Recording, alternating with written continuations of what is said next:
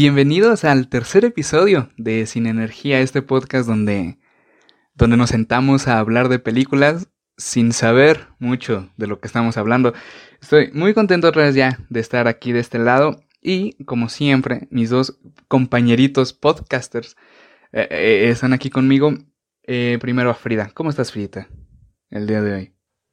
Hola, muy bien. Me da mucho gusto que estés ya, ya de regreso aquí con nosotros. Ya está, podemos escucharlo. Sí, ya, gran aquí voz andamos, nuevamente. aquí andamos. Y gracias, me encuentro muy bien. ¿Y tú, Carlos, cómo andas? Pues, pues muy bien, muy contento de estar aquí otra vez y pues a darle con un tema bastante especial, bastante acorde a Sí, lo... ¿De qué vamos a hablar? ¿De qué vamos a hablar, amigo? ¿De qué? Cuéntanos, ¿de qué, ¿de qué vamos a hablar? Voy a revelar la sorpresa de que lo que estaba diciendo porque hace mucho que vengo diciendo esto y jamás digo de qué va a ser. Este, pues básicamente el tema de hoy es el... Sí, sorpresa. El tema de hoy básicamente es lo mejor del nuevo cine mexicano, donde hablaremos de tres películas que, que decidimos Que nos gusten mucho a nosotros. que nos gustan mucho a nosotros. Sí, porque, porque que sea lo mejor del nuevo cine mexicano, pues eso ya es a consideración de, de, de cada quien, ¿no? Es lo que creemos que, que para nosotros es lo mejor del nuevo cine mexicano. Sin embargo, creo que en general sí es una buena representación, aunque para nosotros sea lo mejor, en general sí siento que es por lo menos mínimo del top 20, sí están estas películas. Sí, y, y- es que ya se acercan las fechas patrias, ¿no? Ya, ya, ya huele a pozolito, a pambazos, y pues óyeme, óyeme, que este, a lo mejor este estará subiendo un domingo antes del 15, tengo entendido, o, o un sábado antes, Sí, ¿no? Un sábado un domingo. Ajá, entonces, pues, y era muy amplio el, el tema que queríamos abordar de, de, del cine mexicano, porque era, o nos referimos al cine, al cine mexicano, al cine de oro, a la etapa de cine de oro, o a la nueva etapa, o al multiverso de Omar Chaparro y Marta Higareda, que tanto nos, nos da de entretenimiento. Eh, entonces decidimos hacer esto, el seleccionar tres películas, una, una cada quien, y, y, y pues hablar de ello. Y, y darle. Exacto. Pues a ver, creo que creo que es grato porque Bruno nos va a hablar de una película bastante buena, bastante histórica, por lo menos aquí en México, una de las, de las más populares. Va a ser la primera de la que vamos a hablar. Así que, pues empecemos, Bruno. Haznos los honores. Sí, yo eh, elegí Amores Perros, amigo. Esta, esta película que se hizo icónica, que salió en el 2000, que es la primera película de Alejandro González Iñárritu, antes de, de hacerse aclamado en el medio de Hollywood por... eh, el- ¿Cuál fue el Renacido? Renacido, ¿no? Que ganó. Sí, Renato. A- antes de eso, hizo sus, sus pininos aquí en la Ciudad de México y saca Amores Perros en el 2000 con Gael García Bernal, que, que fue bastante aclamada esta película. ¿eh? Eh, haz de cuenta, es González Iñárritu, el director, y de guionista a Guillermo Arriaga, a Guillermo Dios Arriaga, que, oh Dios santo, cómo escribe ese hombre. Gran, gran guion. Eh, porque, bueno, eh, como que viene a revolucionar toda esta onda del cine mexicano, que prácticamente es, si te das cuenta, es todo lineal, ¿no? Porque evidentemente no es el primero que lo hace a nivel mundial, pero sí el primero que lo, que lo ingresa al cine mexicano, esta forma de contar historias no lineal, ¿sabes? Al estilo Tarantino, que empieza en un lugar y después se regresa y después se adelanta y después se regresa. Este, este ciclo que no va a estar completo hasta que termines de ver toda la película, que no vas a entender hasta que la termines, es lo que introduce Guillermo Arriaga, que trabajó con Iñárritu por, en varias películas, de hecho, que es Amores Perros, me parece que es 21 gramos, Babel, no sé si sea de, de Iñárritu, pero bueno, que fueron dos, después se pelearon y se separan. Pero el chiste es que causó polémica. Y, y yo la volví a ver hace poquito porque la había visto en algún momento, pero no me acuerdo. Y me choqueó mucho las, las peleas de perros, amigo. Las escenas donde los perros están peleando. Te lo juro que me tuve que meter a investigar eh, cómo las habían grabado porque sí me sacaron de onda cuando la estaba viendo. Y digo, resulta que no, evidentemente, ¿no? No, no. Ninguno de los animalitos involucrados salió salió herido, pero, pero sí es bastante fuerte, ¿no? Tú, tú lo- me estabas contando hace rato que, que también te había causado ahí un conflicto.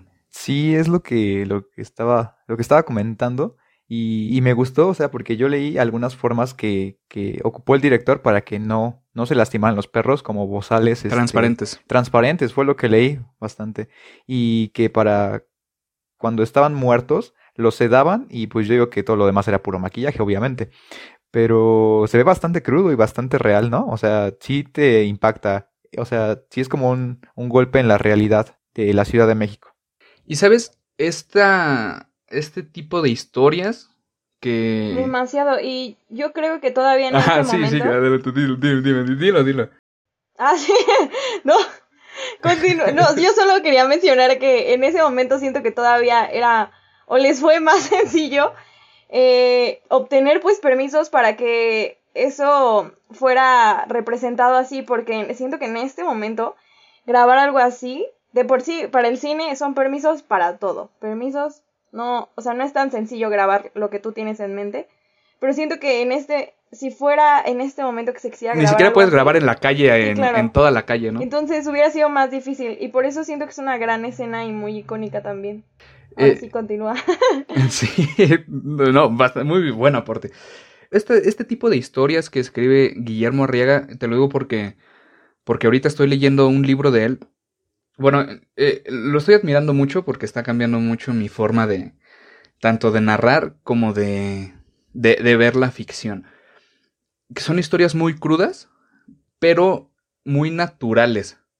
¿Sabes? O sea, es eh, los guiones, los diálogos, eh, las cosas que pasan, sí sientes que están, que pasan de verdad y no como en estas, eh, como las películas que ya estamos acostumbrados de ver, donde le cambian el lenguaje o le meten anglicismos o le meten palabras. O sea, nosotros le decimos coche, no le decimos auto. Por ejemplo, este tipo de cosas. Entonces, esta naturalidad del guion y esta naturalidad de las historias. Estaba viendo una, una, conferencia que da Guillermo Arriaga sobre su creación de personajes. Dice que los personajes que él maneja siempre están al límite.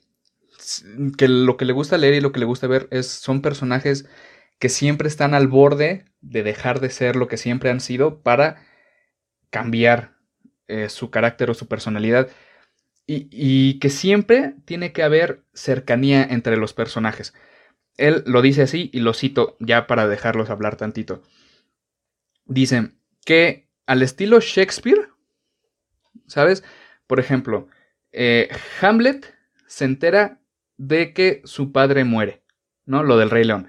Y después se entera que su tío es el que lo mata, ¿no? Entonces, esta, esta cercanía entre los personajes de, ah, el tío es el que mató al papá para quedarse en el poder, o me parece que es Otelo, no, bueno, no me acuerdo, ah, Macbeth, creo que es Macbeth, que su mejor amigo es el que está en el poder y tiene que matar a su mejor amigo para llegar al poder. Esta cercanía de dos personajes es lo que hace en, en la mayoría de sus películas o de sus textos.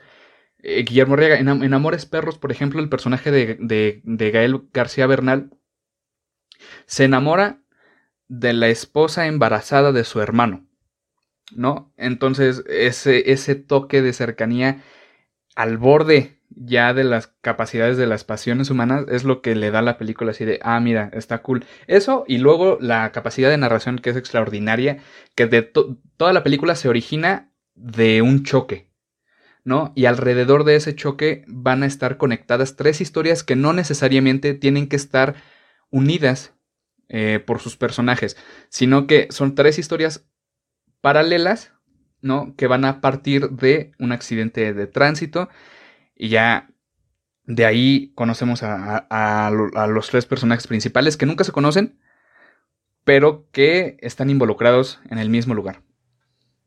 Ay, qué buena explicación, ¿eh? Me gustó mucho. qué cool está saber todo eso. Sí, está, está- y, y obviamente más la simbología que tienen que los perros, ¿no? Porque por algo son amores perros. O sea, uno mete a pelear a su perro.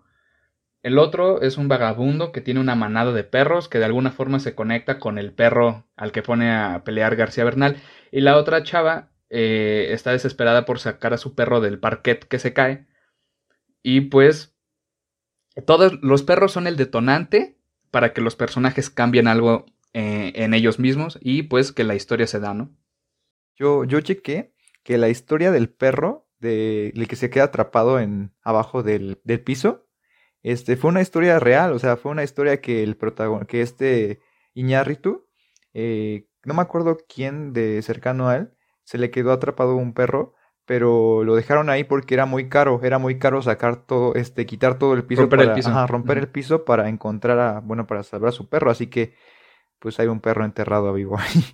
¿Sabes qué? Me he estado, me he estado, me he estado clavando mucho en que ya me doy cuenta que las películas son hasta un poquito más del guionista que del director, amigo. Obviamente, ahí se, ahí se va, ¿no? Pero el guionista es el, el- que plasma toda la historia y toda la forma de narrarla a veces. Y ya el director le da su estilo de, de cómo es lo que, cómo lo vas a ver tú, ¿no? Pero, por ejemplo, estaba viendo que, por ejemplo, el perro de García Bernal en la película se llama Coffee. Y Guillermo Arriaga en, en la realidad tenía un perro que se llamaba Coffee, ¿no? Entonces, Guillermo Arriaga dice que él tenía unos vecinos que tenían un perro que era demasiado bravo, ¿no? Que su perro Coffee evidentemente no iba a matar a nadie, pero que el perro de sus vecinos sí. Entonces dice que se le ocurrió para esta historia usar la personalidad del perro de sus vecinos con, pues, el nombre de su perrito, ¿no? Entonces, no sé, yo me, me clavé mucho en, en la, en la construcción de, de la película, teóricamente hablando. ¿Tú, ¿Tú sí la viste, Frida? Sí, ¿Sí, sí la recuerdas bien? o sea, sí, o sea, sí la he visto hace bastante. La vi cuando, cuando estaba en un curso de, de cine. Ahí fue donde como que me, me dijeron que, que, o sea, claramente es un clásico de clásicos en el cine mexicano. Y yo sí recuerdo mucho esto. Creo que por eso también siempre, o bueno, en muchas ocasiones el director suele también ser el, el guionista. Entonces imagínate, es cuando logran todavía impregnar muchísimo más las ideas que tienen. Pero sin lugar a duda, la historia es lo que le da vida a, a una película. Y por eso a veces un buen guion puede ser, puede convertirse en una mala película o viceversa, ¿no? Y creo que este es un gran ejemplo de un buen trabajo en equipo, porque ambos pusieron cosas muy buenas que, o sea, primero su director trayendo esta parte lineal a las películas que igual causó mucha, o sea, causó polémica por eso, pero bueno, en el sentido del cine. Y aparte siendo cine, yo este lo considero todavía un poco más hacia el cine de arte. Entonces, creo que sí, a mí me gusta mucho. creo que sí hicieron un muy buen trabajo. Y por eso es un clásico. Y, y vean en YouTube las clases magistrales, están en YouTube, de Guillermo Arriaga sobre cómo contar una historia y cómo construir personajes así de, reales, de palpables. Está, muy buenos y, vale mucho, mucho la pena. Que después se pelearon y se separaron, ¿no? Y a Guillermo Arriaga no le fue tan bien como director, pero pues es un gran novelista. También le- lean mucho a Guillermo Arriaga, que acaba de, de ganar el premio Alfaguara de novela dos- 2020. Entonces, vale mucho la pena. Y ese es mi comercial de Guillermo Arriaga, gracias. No, está muy bien. Yo digo que hasta nos dejes el libro que estás leyendo aquí en la cajita, por si les En interesa. la cajita de la descripción. En la cajita de En la, descripción. en la cajita, sí, claro. por si les interesa ir a checarlo, porque a mí me llamó muchísimo la atención. Con las cosas que mencionaste, sí cambia mucho la perspectiva. Sí, está muy cool. Y bueno, de esta salió en el 2000. ¿Cuál sigue, amigos? De sus películas. ¿Qué sigue? ¿Qué sigue? Vamos con la que sigue. ¿A quién le toca? Ah, vas tú, Frida. Ah, creo que te toca a ti. Sí es cierto, sí es cierto. Y yo, yo, miren, aquí de que vendiendo a quién le ¿A quién tocaba. le toca? ¿Quién Pero sí, sigue? la mía, es que no me acordaba que la de la de Carlos ya va muchísimo más, más adelante que la mía. La mía, que, que yo les voy a contar un ratito, se llama Güeros. Es una ópera prima. ¿Sí saben que es una ópera prima? Mm, La mismo, lo mismo que fue la de Amores Perros para Iñárritu. Exactamente, exactamente. Pues la ópera prima claramente es la, la primera película de algún director después de haberse de haberse graduado. Ajá. Y bueno, esta, a mí me gusta mucho esta, esta ópera prima que se llama Güeros. Trata de, eh, bueno, el tema en general voy a hablar un poquito, porque siento que no, no fue muy vista, justamente porque también este sí se considera mucho cine de arte, cine de arte de festival con olas europeas, todavía me atrevería yo a decir. que es, está, está presentada a blanco y negro y la historia más o menos se basa, o mejor dicho, narra el encuentro entre Sombra, que es este personaje principal, y su hermano, Tomás, y un amigo. Ellos son estudiantes que pues justamente vivían, vivían solos y empieza una huelga de la UNAM y es esta una de las razones por las que uno de ellos no está estudiando. Justo están solos, se sienten perdidos, no tienen nada que hacer. La verdad es que yo sí lo describiría como que son unos flojos, porque de verdad no hacían nada. Pero con el encuentro que llega. Ya, ya tiró la piedra para acá, amigo. Ya tiró la piedra de este lado, ¿no? con el encuentro que llega a tener sombra con, con su hermano menor por problemas que tuvieron con su mamá es que deciden hacer algo porque pues justamente debido a la huelga no, no estaban haciendo nada y se les ocurre pues ir a buscar a un músico que ellos cuando eran más pequeños les gustaba muchísimo y empiezan este viaje por la Ciudad de México sin llegando hasta los límites pero no salen de la ciudad. Y bueno esto siento que en esta película cada uno de los personajes toma un desarrollo distinto y lo que busca Alonso Ruiz Palacios, que es este gran director de esta película, siento que es plasmar. A mí incluso me recordó, no sé por qué, a, Parásitos. Y también me recuerda mucho este cine, este, este tipo de cine mexicano, que es el que narra mucho el otro, la otra realidad, el otro cine mexicano del que solemos ver en, en las carteleras que podemos ver, sí, lo que comentábamos de Eugenio Derbez, este tipo de cosas, el cine de arte en México es como todo lo contrario y refleja la otra realidad, la otra cara de la moneda y por eso creo que también este sentido que él le da a blanco y negro, pues lo muestra mucho, él busca eh, reflejar lo que, lo que es desde el clasismo y esto trae consigo su nombre de la película que es Güeros, porque justamente estas personas, bueno, en la familia, en estos dos chicos que son hermanos, uno de ellos es de piel blanca y el otro morena, desde ahí comienza esa dualidad. Y justo vemos mucho el trato, y que justamente a pesar de querer ellos emprender este viaje, ir más allá, siempre caen en los límites de la Ciudad de México, no pueden salir por pues trabas que justamente el clasismo y la historia va llevando por ahí después cuando se encuentran a una a una chica que es la chica de digamos, de la, de la película llamada Ana, que es una chica güera, que le da un giro total ya un poquito a la, a la historia. Eh, y justamente este, este director, Alonso Ruiz, perdón, eh, explica que se inspiró, por eso me recuerda mucho la de Parásitos, me hizo muy interesante se inspiró cuando él estaba en la universidad justamente y estaba terminando sus estudios, que no tenía nada que hacer, que sentía este sentido, que, sentía este sentido muy bien ahí, que sentía un bagaje de no pertenecer, pertenecer ni aquí ni allá, estaba perdido, no sabía qué hacer y eso le inspiró muchísimo. Ay, es que tienen que verla. ¿Ustedes ya la vieron? Yo, yo sí, yo sí. Yo sí. La voy a ver. La, voy a observar. Yo no. Sí, tienes que verla. Fue muy, muy premiada. Eh, uno de los más grandes que fue así, que siempre es el Festival de Berlín, pues ganó el Best First Future Award. a ver si lo pronuncié bien. O sea, la, la mejor ópera prima la ganó en el Festival de San Sebastián, ganó mejor película latinoamericana, tuvo cinco premios Ariel, a mejor fotografía, y este también siento que uno de, es de sus mejores trabajos porque hizo mucho con muy poco. Él siempre habló de querer muy, o sea, menor presupuesto para, para otras cosas, pero mayor para el tiempo de rodaje, que eso es muy importante. Entonces creo que supo tomar estas, estas problemáticas sociales de, de este México para mostrarlas de una gran forma y también tiene momentos de humor, momentos muy poéticos, que se ven muy bien trabajados en el guion. Y pues creo que es de lo más importante que podría decir de Güeros e invitarlos a que la vean. Porque creo que no es muy vista y es una gran ópera prima. Es, es muy bella. La voy a ver, la voy a ver. Es muy, muy, muy bella. Yo sí tuve la oportunidad de verla y, y sí es de arte, la verdad. Creo que es más para observarla o sea, la historia siento que es un tanto sencilla en ciertos puntos, pero lo que hace que te cautive es que los personajes, la, la dinámica entre ellos es bastante convincente y se siente bastante natural.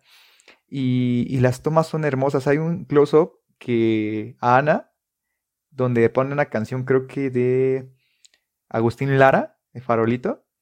Y es hermoso, o sea, simplemente ahí se ve la dedicación que le hicieron. Además de que está filmada en tres a tres cuartos, en una. de un formato de tres cuartos. Está preciosa.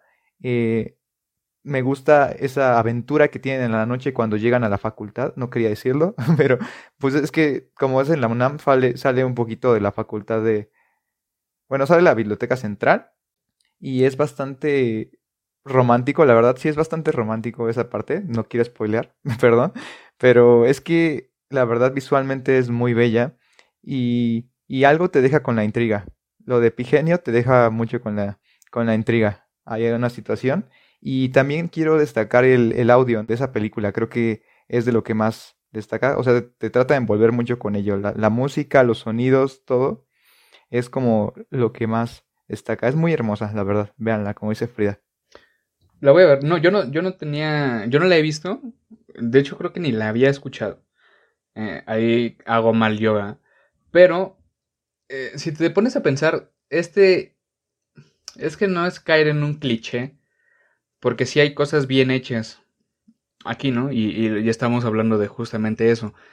Pero estas películas tienen que ser diferentes en este aspecto. ¿Sabes? Yo a veces me pongo a pensar, ¿por qué no pueden las películas de cartelera, las películas que normalmente están en el cine, ¿por qué no podemos estar acostumbrados a ver este tipo de películas en el cine?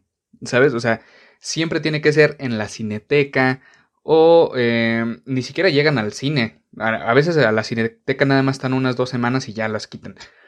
Pero de que está en blanco y negro. O sea, como que tú ya vas con la idea de que, ok, voy a ver una película que va a ser más lenta. Porque es una es una película, la verdad, bastante, sí puedo decir, en algunos puntos larga, en, en otros un poco, sí, se te, sí, claramente se te puede hacer larga. Y aparte, como lo decía Bruno, si no estás acostumbrado a un cine a blanco y negro, pero que justamente esto a muchos directores les causa poder, no sé, dar otro, otro sentido a la película, te puede llegar a aburrir, pero es más, siento que debemos reeducar este sentido por el cine y acostumbrarnos a ver esto que también, si, si no la historia te puede sonar un tanto sencilla como lo mencionaban, sí hay muchos puntos rescatables. También tuvo una, eh, una nominación justamente por, por musicalización, entonces es, es muy bueno. Es muy buena, es buena película. Sí, es, es, es muy hermosa. Creo que nos faltaría hablar más por el hecho de que creo que no podemos spoilear mucho, pero sí, Sí, o sea, en general es muy bella. O sea, la música, o sea, sí tratan de hacerla muy artística. No usan cualquier tipo de música. Generalmente usan música del siglo pasado, de antes de, de los 50, mucho antes, de Agustín Lara de Toña la Negra. Son dos que destacan mucho, Azul y Farolito. Y es bastante hermosa, ¿no? Sí, claro. Pues sí, yo también quiero hacer un reconocimiento a Alonso Ruiz Palacios. Aquí así como spam como Bruno, pero sí también, sí, me parece que hizo un buen trabajo y él siempre habla de la, bueno, todo la reestructura que tuvo que hacer en ese guion, que fue muy pensado, muy, muy analizado. Y como ópera prima yo le aplaudo, siento que es un gran trabajo, porque pocas óperas primas así.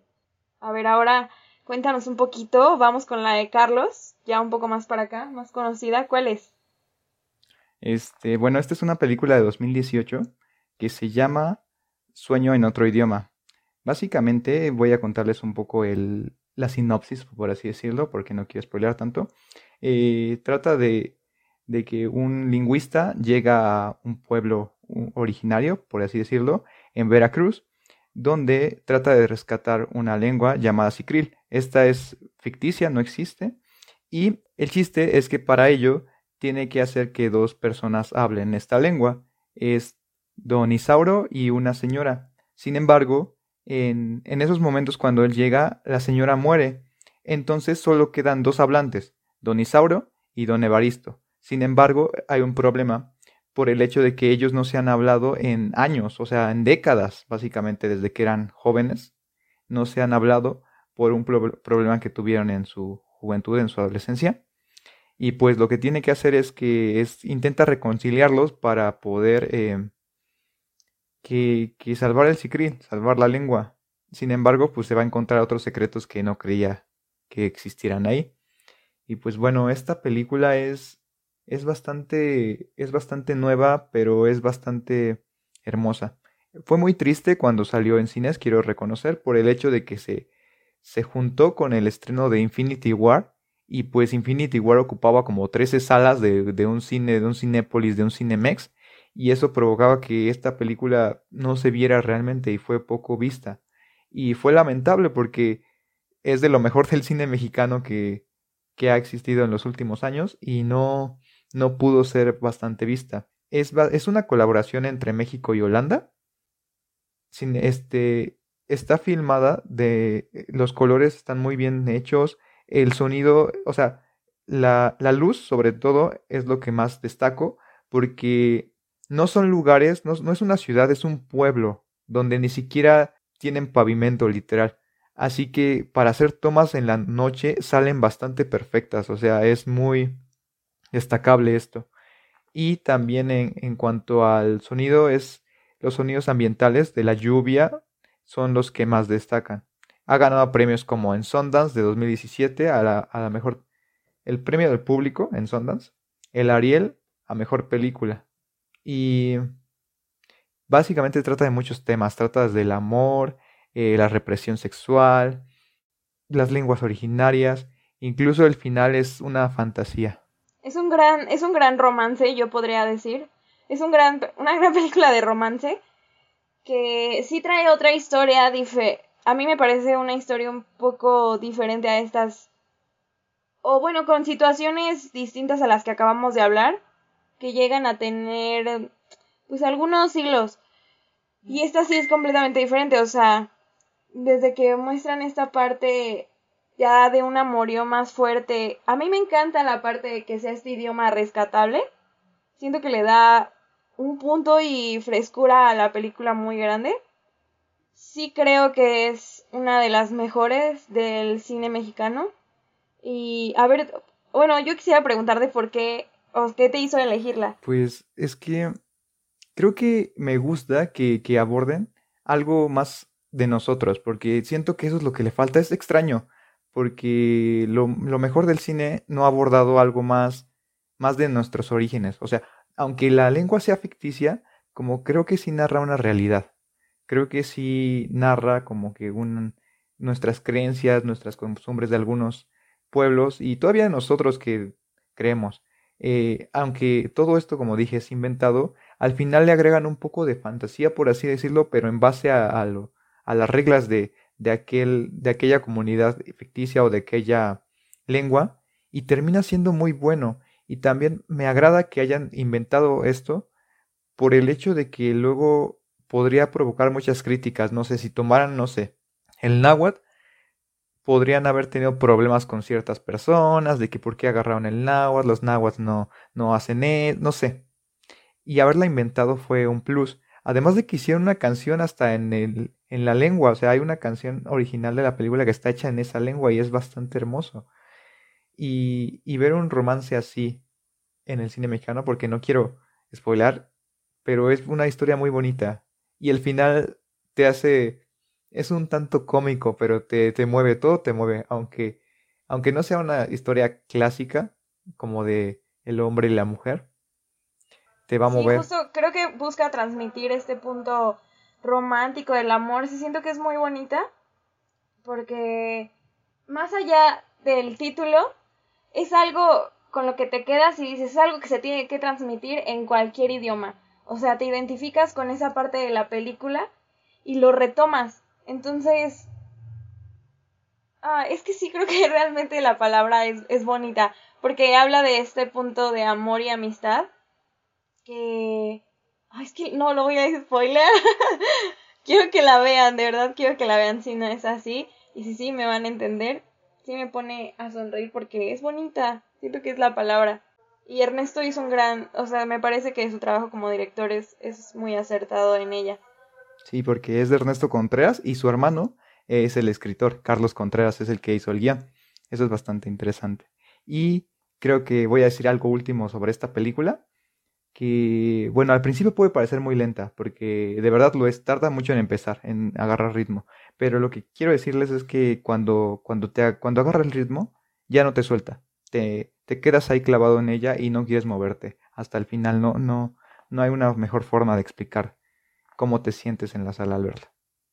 Genial, me parece genial. Y pues creo que creo que es hora de ir más o menos terminando, ¿no? Creo que pues hablamos de estas películas y pues creo que ya es momento de ir terminando el podcast para no hacerlo tan duradero como como otras ocasiones, ¿no crees, Frida? Sí, queremos ir poco a poco bajando la intensidad de los podcasts para que les sean más digeribles, porque si no nosotros, como hilo de media, señores, nos vamos, nos vamos, y pues no, no está tan, tan cool para todos. A ver, vamos a cerrar. ¿Cómo quieres cerrar esto? ¿Cómo lo quieren cerrar, compañeros? ¿Cómo lo quieres cerrar? No sé, no sé. ¿Cómo, cómo lo quieres cerrar tú, Bruno? Eh, no, no lo sé, amigo. Diciendo que ahí sí es una porquería. Nada más. Es lo único que tengo que decir, amigo. Ah, bueno, y que, este, que sea, hay, hay cosas muy buenas en el cine mexicano. Este, que no todo, o sea que uno, uno va a ver las películas de, de Marta y Gareda y de Omar Chaparro porque están en cartelera y pues porque pues uno la pasa bien, pero que sí hay mucha calidad que no está al alcance de todos, tal vez, porque o están en la cineteca o no hay tanta difusión como debería, pero que vale la pena darle una checada también a los proyectos que apenas están saliendo, los cortometrajes, los festivales de cortos, por ejemplo, en el que ha participado Frida y todo eso. Vale mucho la pena ir a, a darles una checada porque sí hay cosas que... la gente ahorita está contando cosas que deben ser contadas y vale la pena que sean escuchadas. Entonces, digo, lamentablemente no tienen la difusión que las cosas que se están contando tienen normalmente. Entonces, siempre, siempre estaría bien apoyar nuevos proyectos y que sigan viendo mucho cine mexicano. Bueno o malo, lo que consideren, lo que les guste, pero a fin de cuentas es la industria de, del país, ¿no? Pues sí. Y pues bueno, creo que, creo que ese comentario acertado, bastante acertado, es con lo que llegamos al, al final de este podcast. Eh, fue bastante agradable esta nueva plática, bastante amena y acorde al, a las fechas, como hemos venido diciendo. Y Te pues, dejé ahí un relajo en la edición, amigo, una disculpa. Ya, ya tú, tú sabrás cómo rellenar mi ausencia. No, no, no te preocupes, no te preocupes. Este, y pues bueno, eh, si nos vienen de, pues, nos están viendo desde, o sea, de un link de Facebook o directamente de YouTube, eh, nuestra página en Instagram es arroba sin energía eh, todo con minúscula y junto. Y pues igual en, Spotify estamos, obviamente puros audios, pero pues está bastante interesante. Ya voy a subir el audio. Hay unos, ojo, hay, en Spotify nada más hay dos. Pero ya voy a estar subiendo los audios de los especiales que se grabaron en Zoom. Que no los teníamos porque se grabaron en video. Entonces ya, ya tengo ahí los audios y ya los voy a empezar a subir para que ya estén ahí arriba, ¿no? Porque nuestros tres eh, audios, podcast, escuchas, ya están ansiosos y hambrientos de poder hacer su quehacer escuchándonos, sin necesidad de salirse de YouTube para contestar. Sí, es, es bastante más cómodo, en eso sí estoy muy de acuerdo. Y pues, pues ya van a estar todos, incluyendo este, este también espero lo estén también escuchando en Spotify o en YouTube, donde quieran. Y pues si están en YouTube, este, suscríbanse, denle like. Igual si están en Spotify, denle like. Y pues creo que es todo y nos vemos en, las en la próxima. Despídanse, amiguitos. Bye bye. Nos vemos. Muchas gracias por escucharnos. good morning. Good afternoon. ¡Viva México! Bon appetit, a revoir. El cine mexicano. Bon, appetit. Y el cine de arte. Bon appetit, sí. Oui, oui, merci. Nos vemos en la próxima. Bye.